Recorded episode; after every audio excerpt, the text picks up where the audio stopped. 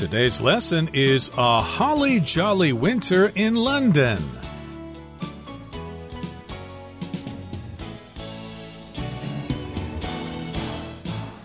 Hi, everybody. My name is Roger. And my name is Helen. And today, with Christmas approaching in just a couple of weeks, we're going to continue talking about celebrating Christmas in London. If you have the time and the money to head to London, hey, it's a great place to go. Our writer has traveled all over the world and she knows a thing or two about celebrating Christmas in London. You'll have a holly jolly time there.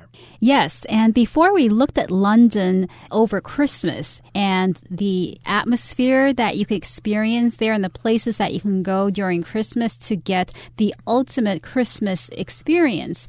And today we're going to talk about London in a more general sense. We're going to be looking at some other attractions, places that you can go to that are very exciting, very interesting, that don't really have anything to do with Christmas per se, but since you're going to be there in December, you must go to these places as well. And they might be decorated with uh, lights and things like that that twinkle at night, so it will be quite a sight to see. So, yes, indeed, let's talk about some of the things to see and do in London in today's lesson along with other things you can see that have to do with Christmas. So let's listen now to the first part of our lesson for today, and we'll be right back to discuss it. Christmas can make things extra merry, but London boasts many attractions worth visiting throughout the year, starting with the world famous Buckingham Palace. Built in 1703, the palace is the King's London home and hosts numerous royal celebrations. Schedule your visit during the iconic Changing of the Guard, when you can see royal guards dressed in traditional uniforms and tall bearskin hats march to live band music.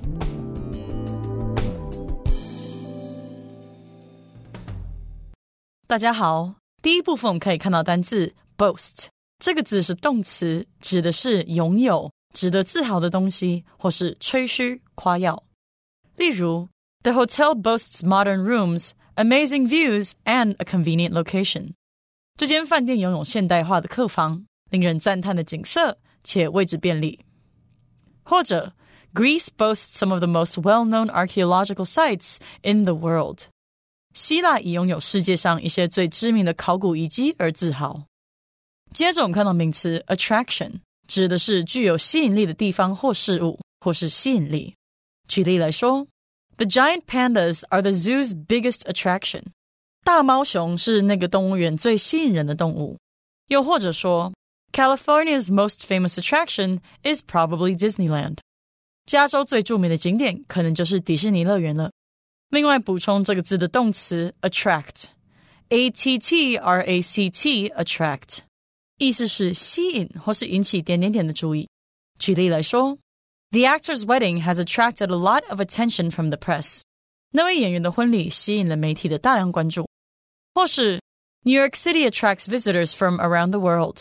纽约市吸引了来自世界各地的游客。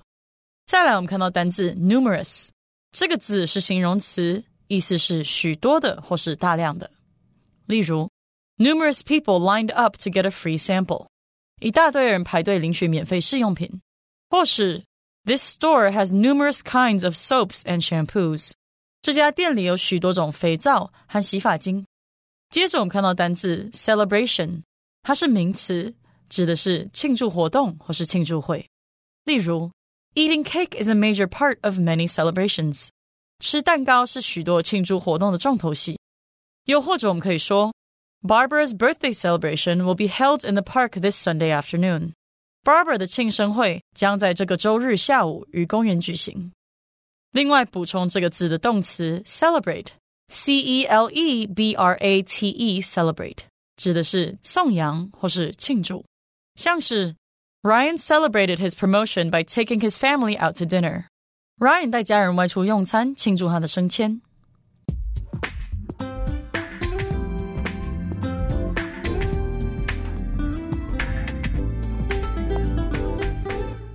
So, diving right into today's lesson, the first sentence says Christmas can make things extra merry, but London boasts many attractions worth visiting throughout the year, starting with the world famous Buckingham Palace.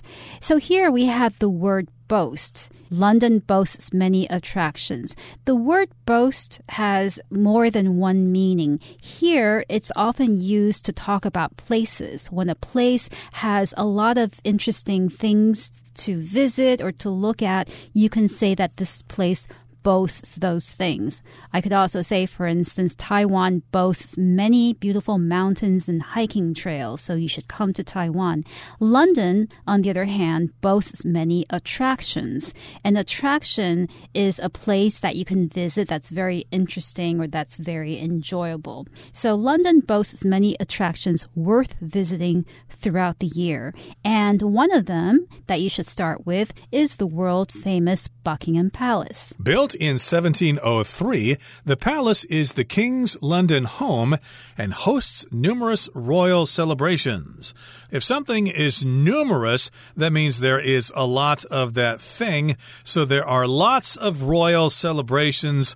Maybe the birthday of one of the royal family or something like that. They have celebrations there where there are probably parades and things like that, and people can come down and check things out there and have a good time. So indeed, it does have them. They take place there. We could say that Buckingham Palace hosts those celebrations. They're kind of in charge of those celebrations.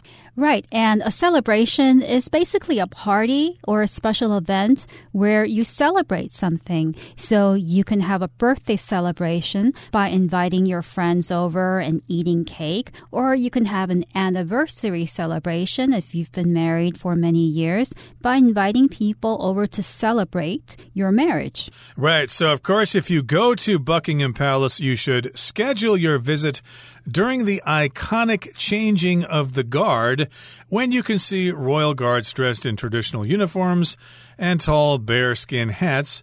They will march to live band music. So that's something you could go check out. You can see the changing of the guard. And of course, we can describe the changing of the guard at Buckingham Palace as being iconic. If something's iconic, it kind of represents that thing. It's the image we have in our mind about something. So when we think about Buckingham Palace, we might think of the changing of the guard, those guys wearing those suits with those ridiculous looking hats that are really tall. Right. So Taipei 101 could be said to be iconic because it represents Taiwan. When people think of Taiwan, maybe they think immediately of Taipei 101. The Statue of Liberty is also iconic because, in a way, it represents New York or the United States entirely as a country. And yes, when many people think about London, they think about the Royal Guards and they make it a point to go visit Buckingham Palace when there is the changing of the guard ceremony. Indeed. And as I said, they'll be dressed in traditional uniforms with the tall bearskin hats. These hats, of course, are iconic as well. They're really tall hats. And of course, they'll have live band music there as well. Make sure you bring your camera. It will be a sight to see. It will be one of the ultimate experiences of your life. Okay, that brings us to the end of the first part of our lesson for today. Now, let's talk about Westminster Abbey. From there, take a walk to Westminster Abbey, England's most historically significant church. At over a thousand years old, the church has been the site of royal weddings, coronations, and even burials. Marvel at the church's decor or visit the newly opened Queen's Diamond Jubilee Galleries.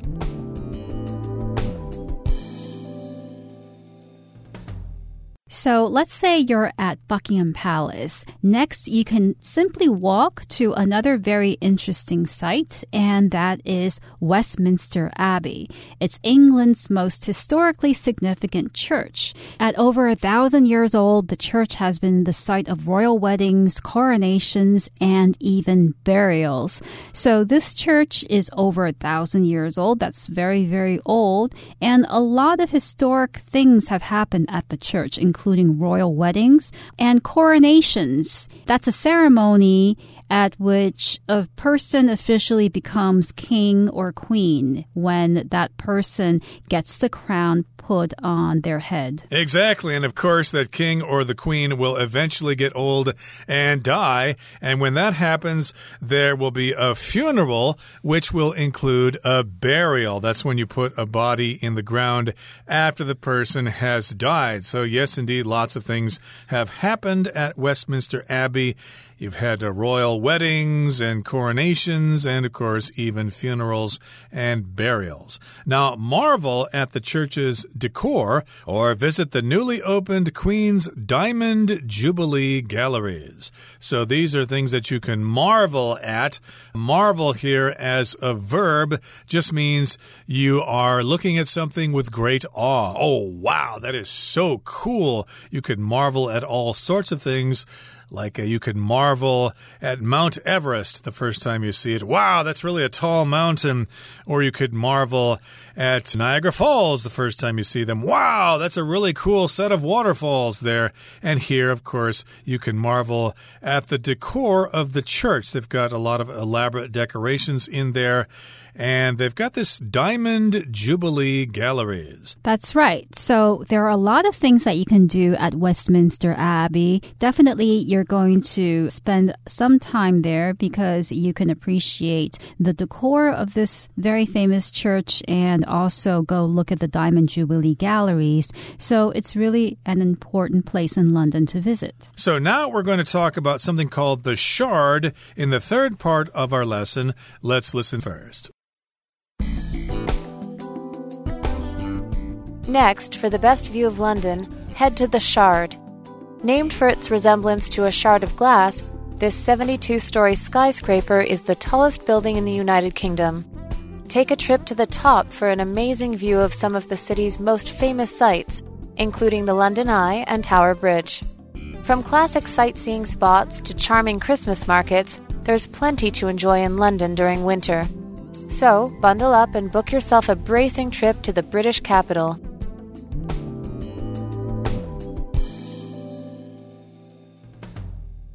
最后第三部分，我们看到名词 skyscraper，它指的是摩天大楼。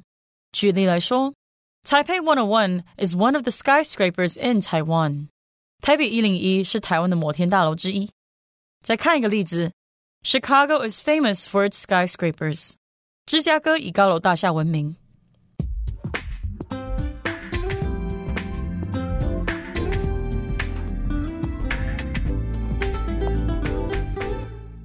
So, so far we've been looking at ancient places in London, and now we're going to look at something that's completely new and modern. Next, for the best view of London, head to the Shard. Named for its resemblance to a shard of glass, this 72 story skyscraper is the tallest building in the United Kingdom. So this building is relatively new and it has a very particular name, which is the Shard. So shard here refers to a sharp piece of broken glass, or it could be a sharp piece of metal or other hard substance that's usually dangerous if you break a glass, then you might have shards of glass on the ground. If you step on it or you touch it, it'll hurt you and you'll start bleeding. So shard is usually, it's a word that refers to something sharp. Now here, this building is called the shard because it's shaped like a shard of glass, except it's gigantic because it's 72 stories high and it's pointy at the top. It's narrow and pointy. It looks like a huge piece of ice or glass with a pointy top. And regarding the word resemble, if there is a resemblance between two people or things, or if these two people or things look alike or have qualities that are similar to each other, then they have a resemblance. So resemblance also has a verb form which is to resemble. You can say Sally resembles her brother in appearance and in character too. Or you can say that these two buildings resemble each other, or one has a resemblance to the other. Right. And uh, sometimes, of course, you might not really look like your sibling at all. People might say, wow, there's no resemblance between you at all. You don't look like each other at all, even though you are brothers or even though you are sisters. Of course, people said that to me all the time when I was younger. Oh, you look just like your brother. There's a strong family resemblance there. And again, the shard is named because of its resemblance to a small piece of broken glass. But it's a tall building, it's a skyscraper, just like we have skyscrapers here in Taiwan, really tall buildings that scrape the sky. And of course, when you want to say how tall a building is, you say how many stories it has. It's a 10 story building, it's a 20 story building, etc. This one is a 72 story skyscraper and it's the tallest building in the UK, so it probably has an observation deck. So take a trip to the top for an amazing view of some of the city's most famous sites including the London Eye and Tower Bridge. You could probably also see the Houses of Parliament and Big Ben and all that fun stuff. Now, here in the next paragraph, it says From classic sightseeing spots to charming Christmas markets, there's plenty to enjoy in London during winter. So remember, the main reason we're going to London is to experience London during Christmas. But again, since you're there, you might as well check out some of these other places. And so we've got a range of things to see there. So when you talk about a range of things, you use this pattern from something to something else then you get this great experience. So, from classic sightseeing spots to charming Christmas markets, there's plenty to see and enjoy in London. During winter, don't be afraid of the cold weather. You might actually like it.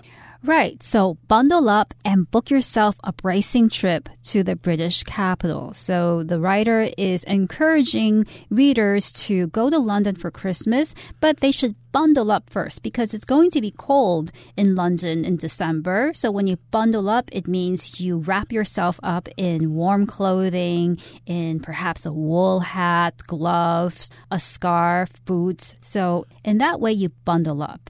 And then you can book yourself a bracing trip. So here, the word bracing refers to cold in a way that makes you feel energized. Sometimes you might feel cold, but that feeling is kind of, it makes you feel weak because you feel cold and you just want to get into bed under a warm cover. But bracing cold is a kind of cold that actually makes you feel more energetic, more lively. It usually happens when the cold is accompanied by dry air and not humid air. So if it's dry and cold, then you might feel energized. And that's how you might feel when you go to London in wintertime. It'll be a bracing trip, an energizing trip to the British capital. Yep, it will be invigorating for you, especially coming from Taiwan here. And of course, during the summers in Taiwan, it is so hot that people would really like to go to a place cold like London during the winter. Okay, that brings us to the end of our explanation for today. Let's listen now to Hanny.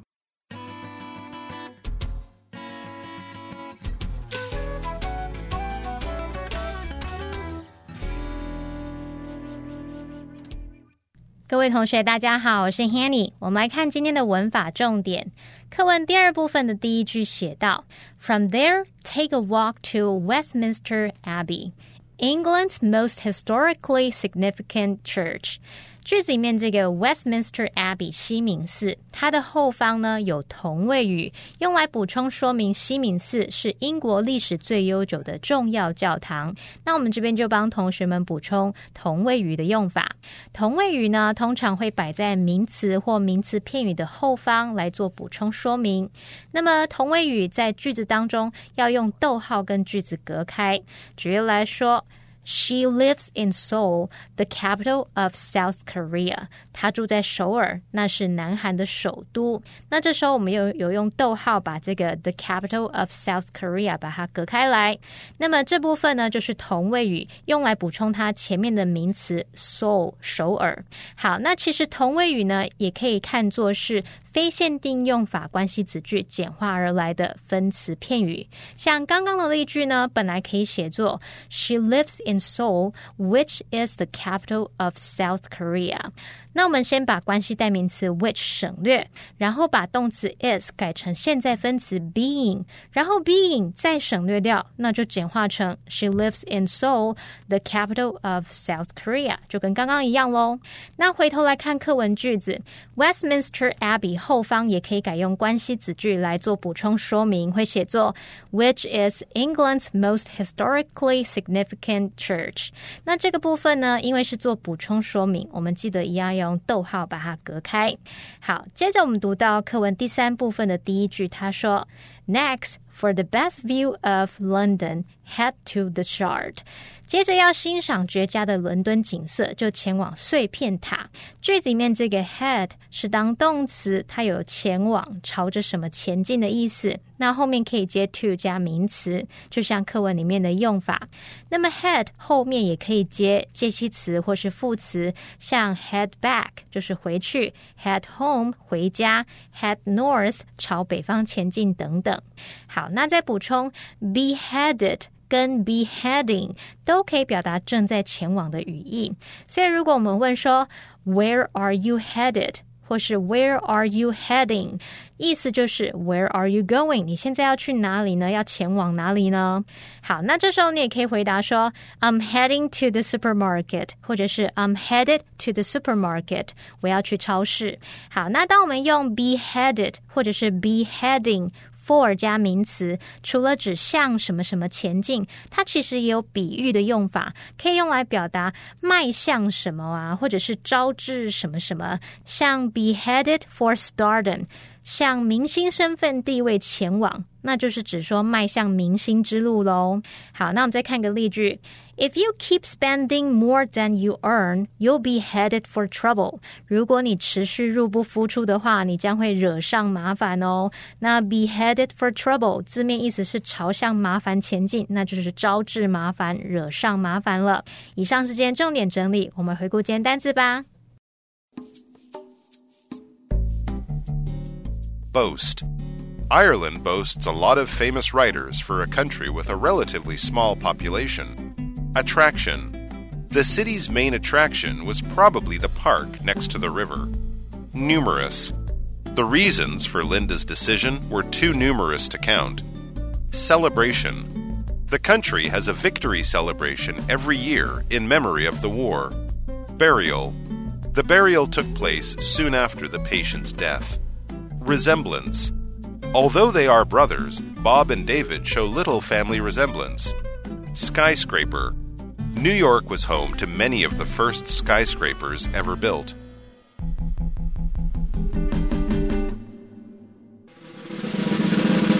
Discussion starter starts now. Here's our discussion starter for today. The question is Would you prefer to visit one of London's Christmas events or one of its non Christmas attractions? Why? I would prefer to visit the tree lighting ceremony at Trafalgar Square because I've never seen it before. I've never seen any tree lighting ceremony, and I think it would be very exciting to witness. Well, of course, I've never been to London, so I probably should check out the non Christmas attractions like Buckingham Palace and Tower Bridge and places like that. But still, that Christmas attraction in Hyde Park sounds very inviting with all those activities like the ice sculptures and ice skating. And uh, of course, things for sale like mulled wine. That sounds oh so tasty to have in the dead of winter. Well, everyone, today's article has come to an end, and I sure hope you enjoyed reading along with us. I am Roger. I'm Helen. See, you next time.